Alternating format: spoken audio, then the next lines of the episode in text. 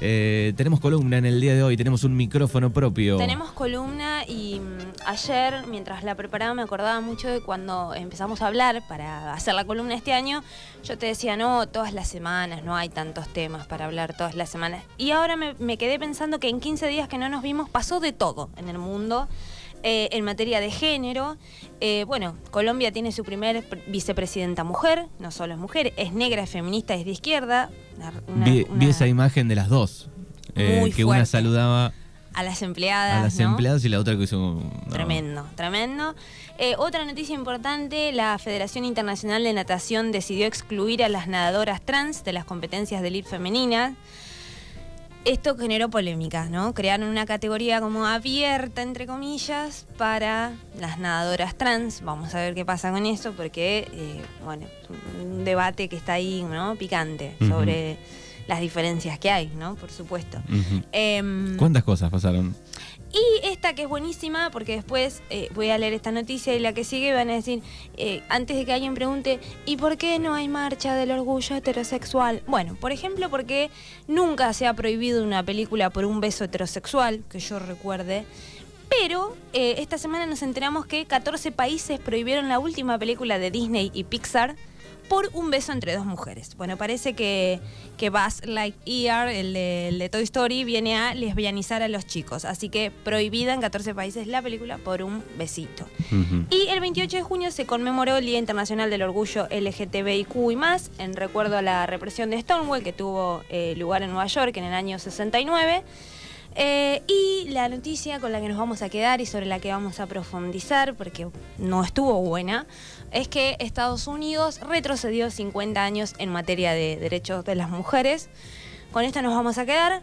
Eh, vamos a, mm, a tener que hablarlo porque acá como que te distraes un minuto, ¡oh, pum! Te arrebataron tus derechos conquistados. Así que hoy vamos a hablar de eso, vamos a, escuchar primero los, los, y las invito a escuchar un audio de mm, José de la Fuente, que es profesor de historia, que nos pone un poquito en contexto eh, de una manera súper didáctica para que entendamos qué es lo que está pasando. Bueno, José de la Fuente, eh, profe de, de historia de, de Puan, creo que trabaja en Bordenave, también ha, participado algunas veces aquí en, Mañanas Urbanas. Lo escuchamos. Buenos días amigos de Mañanas Urbanas, soy José de la Fuente, profesor en Historia, y hoy tengo el agrado de hablar con ustedes con motivo del polémico fallo de la Corte Suprema de los Estados Unidos en contra del aborto. Una decisión tan histórica como controversial y que activó las alarmas en numerosos colectivos sociales y feministas en lo que supone una regresión de derechos.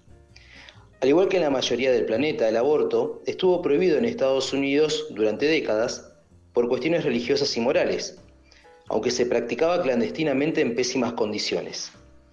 Entre 1950 y 1960, numerosos colectivos feministas comenzaron a organizarse para que el aborto empezara a ser libre, lo que generaba un fuerte rechazo por parte de las iglesias católica y protestante y de los sectores más conservadores hasta que en la década de 1970, una mujer del estado de Texas no pudo efectuar un aborto y presentó una demanda legal.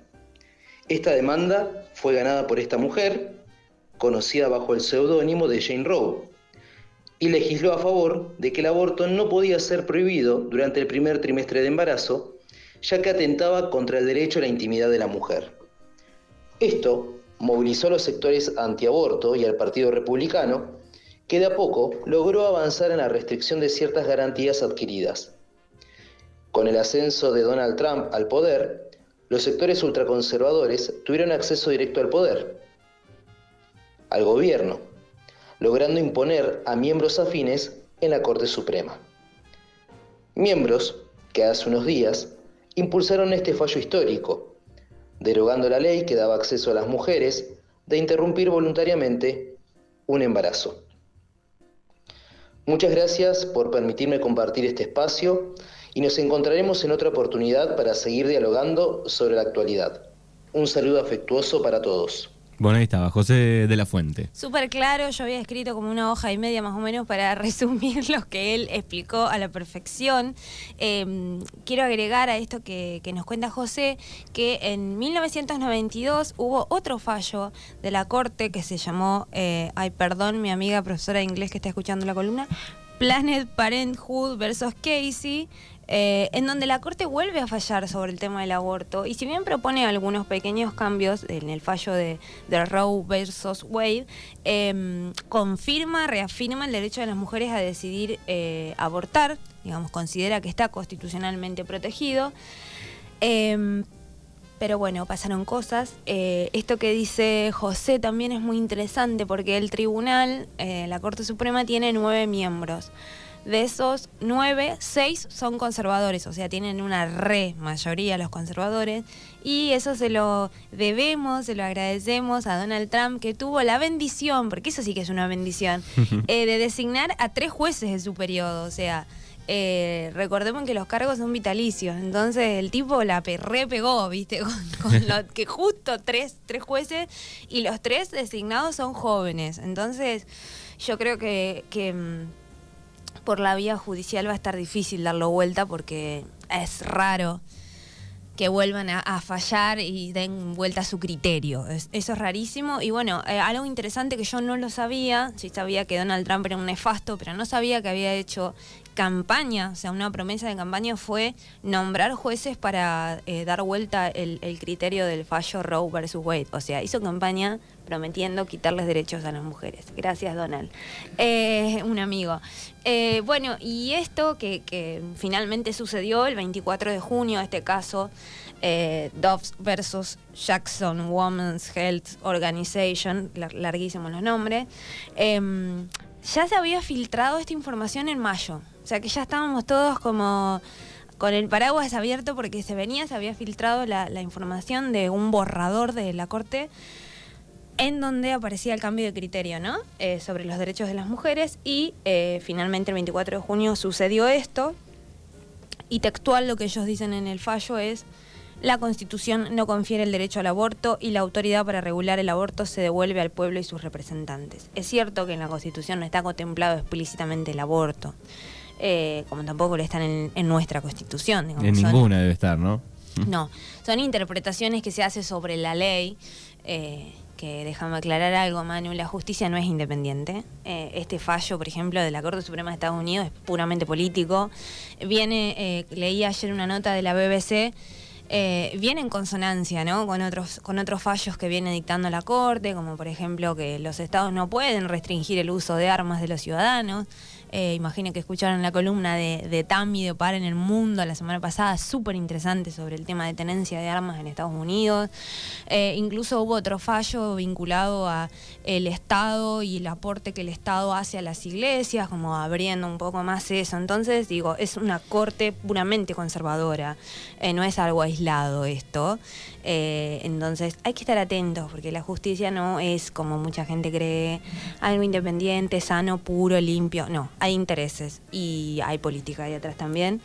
Em, algo que, leí ayer muy impactante es que si bien este, este impacto político de este fallo se va a sentir en los 50 estados de Estados Unidos, en algunos va a ser peor porque eh, se estima que al menos 26 estados van a restringir muchísimo más el acceso al aborto. Eh, incluso había 13 que ya tenían aprobadas prohibiciones inmediatas esperando el fallo. O sea, como ya sabían que iba a salir este fallo, ya tenían todo armadito. Ahí estaban los estados más conservas ya preparados. Todo ahí para prohibir y prohibir y prohibir. Em, es como si hacemos un análisis rápido si sucediera en la Argentina en algún momento, ojalá que no, obviamente. Digo, las provincias del norte Total. Serían las, Lo que pasa es que, eh, viste que en Estados Unidos es como raro el sistema, porque los estados eh, tienen como un poco más de independencia que las provincias. Sí, lo vimos con el COVID. digamos, como, se peleaban, uno decía barbijo sí, el otro no, vacuna sí, vacuna no. El Estado decía los vamos a vacunar a todos y, el eh, Estado. sí, la grieta está presente. Eh, para, también para ver algo que es interesante, la grieta no es propia de nuestro país. O sea, ahora en Estados Unidos se están sacando los ojos por este tema. O sea, las movilizaciones están siendo muy grosas. Eh, y mm, algo que, mm, también leí ayer una noticia, en una nota de la BBC, era, bueno, cómo, cómo revertimos esto, ¿no? Los jueces claramente que, que tienen que cambiar eh, cuatro por lo menos, para no va a pasar eso, para ver si puede, revertirse. No van a cambiar su criterio, eh, es muy raro que, una misma corte cambie de criterio, es rarísimo.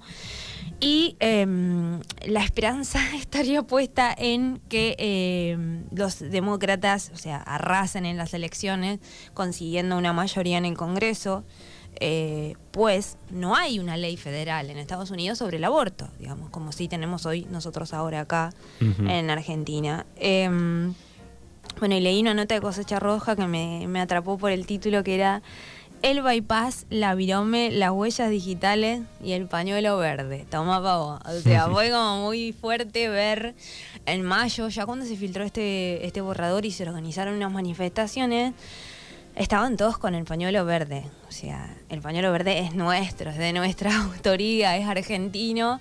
Eh, lo exportamos a Chile, lo exportamos a otros países de Latinoamérica, pero verlo en Yanquilandia era fuerte, ver a Mark Ruffalo, o sea, con el pañuelo verde era muy grosso.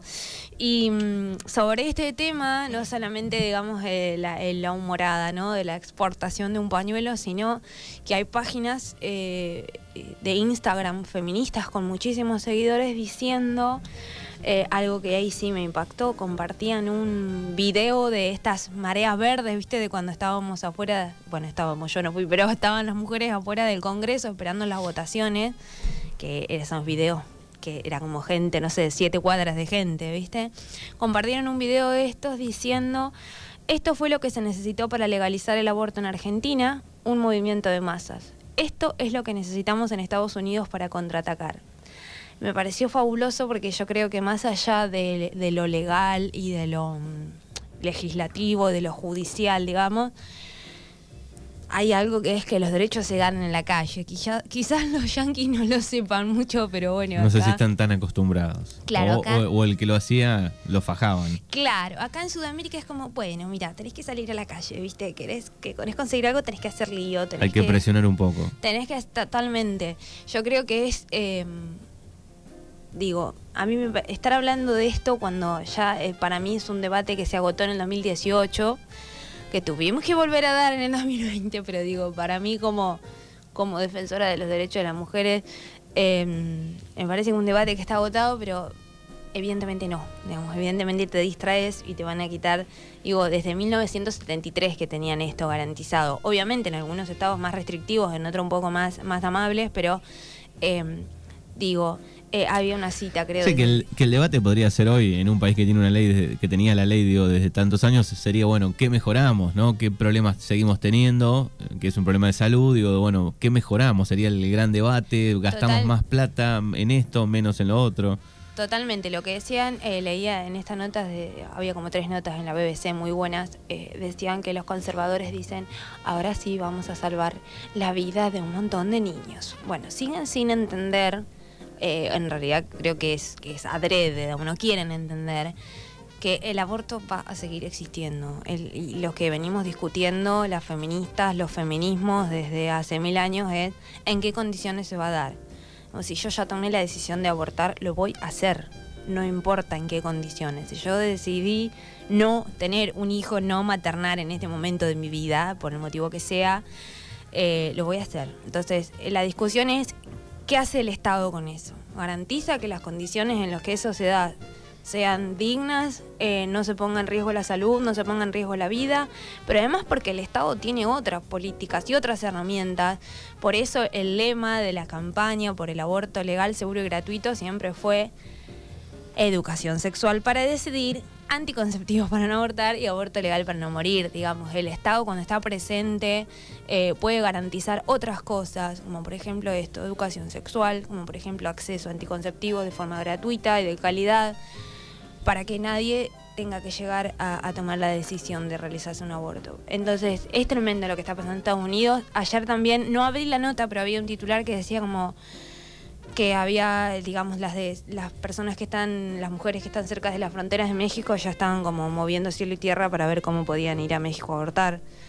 Digo, es tremendo porque mm, esto es, es como que después de 50 años vos sabés que esto está, que bueno, esta posibilidad está, que el Estado te protege, que el Estado te cuida y un día te levantás y te dicen, no, no, y ojo, porque no es solo que el Estado te deje de proteger, es que puedes pasar a ser una persona que cometió un delito. Porque en los estados más restrictivos. Hasta te persiguen a las mujeres, hasta por las píldoras se habla, ¿no? Exactamente, exactamente. Por el acceso a las píldoras abortivas también amenazan con O sea, es tremendo, es tremendo porque estamos retrocediendo años luz y tenemos que estar atentos porque y atentas porque eso puede pasar en cualquier momento, en cualquier lugar.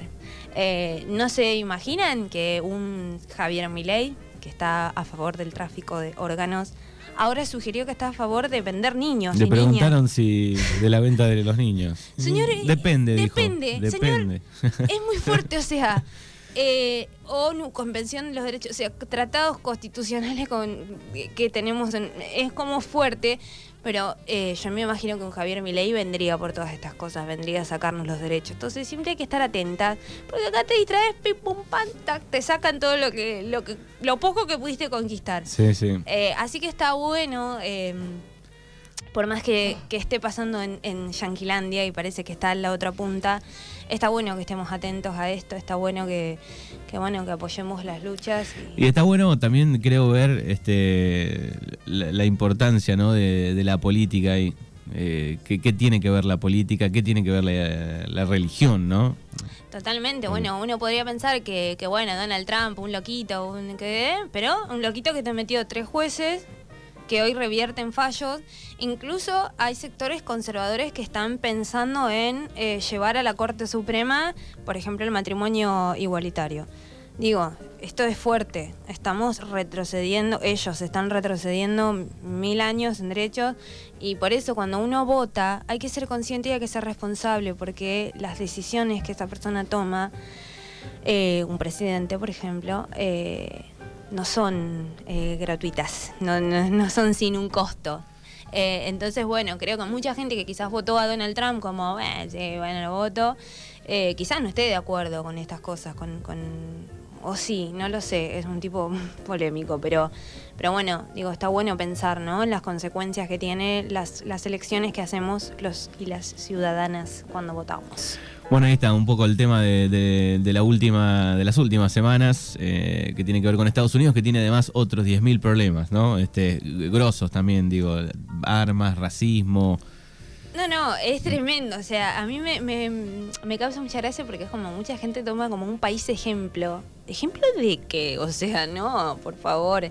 Eh, y sí, es, es como esto, ¿no? Como estar atentos de lo que está pasando alrededor. Digo, eh, esta semana, o sea, todas las noticias que leí, como boom. Eh, el, el, mundo está un poco convulsionado, ¿no? Es como que se sacude en un lado, se sacude en el otro, no puedes creer lo que pasa en un lado, en el otro. Y después hay lugares un poco más estables, que ahí estamos nosotros, me parece. Este... Estamos un poco más estables. No, sí, si haces, que... un, haces un chequeo así medio rápido del mundo, estamos bastante bien. Nosotros estamos, para mí es mal, pero acostumbrados. O sea, nosotros ya vivimos en una crisis permanente, que es como, ya estamos acostumbrados. O sea, como, a ver qué va a pasar esta semana. A ver, qué va a pasar. A mí me gusta porque, nada, en Argentina nadie se aburre. Eh, ojalá fuese un poquito más estable. Pero, eh, nada, creo que hay una cuestión mundial que estaría bueno para... Me gustaría eh, un análisis de Gabriel Lumière. Astrología mundana. ¿Qué, qué movimiento planeta? Sí, ¿qué, qué tiene otro nombre? No es mundana, pero eh, ¿qué, ¿qué, movimientos? ¿No? Porque está todo como muy picante. Eh, el otro día te escuchaba, o los escuchaba ustedes hablando del Mundial de Qatar, ¿no? Eh, chicos, ¿a qué quieren ir ahí? ¿A qué quieren ir a Qatar? A pe peligra tu vida, querido. O sea, cuidado, por favor. No se puede hacer nada, no es solo. No puedes tomar alcohol, no puedes. O sea. Eh, yo no sé, a mí mis compatriotas me preocupan porque nosotros no somos gente que sabe acatar reglas.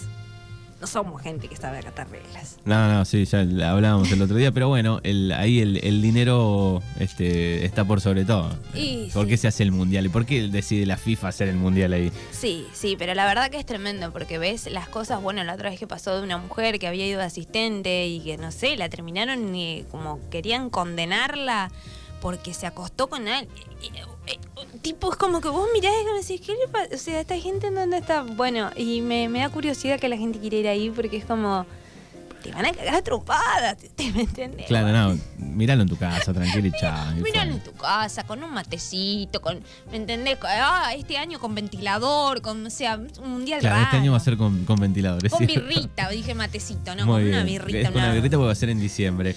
Bueno, 10 minutos pasaron de las 11. Guli Miranda aquí con un micrófono propio. Gracias eh, por las facturas. Bueno, muy- no me facturé es torta de Ah, tortita. cumpleaños. Bueno, gracias. No la abrió todavía, chicos. Le trajo una torta de cumpleaños a Manuel por los 26 y bueno, eh, ahora la va, la va a poder disfrutar ahí. Viste que antes de las 12 te empieza a agarrar un hambre. Bueno, sí, bueno, ahí. muchas gracias. ¿eh? No, de nada. Hasta luego. Hasta luego.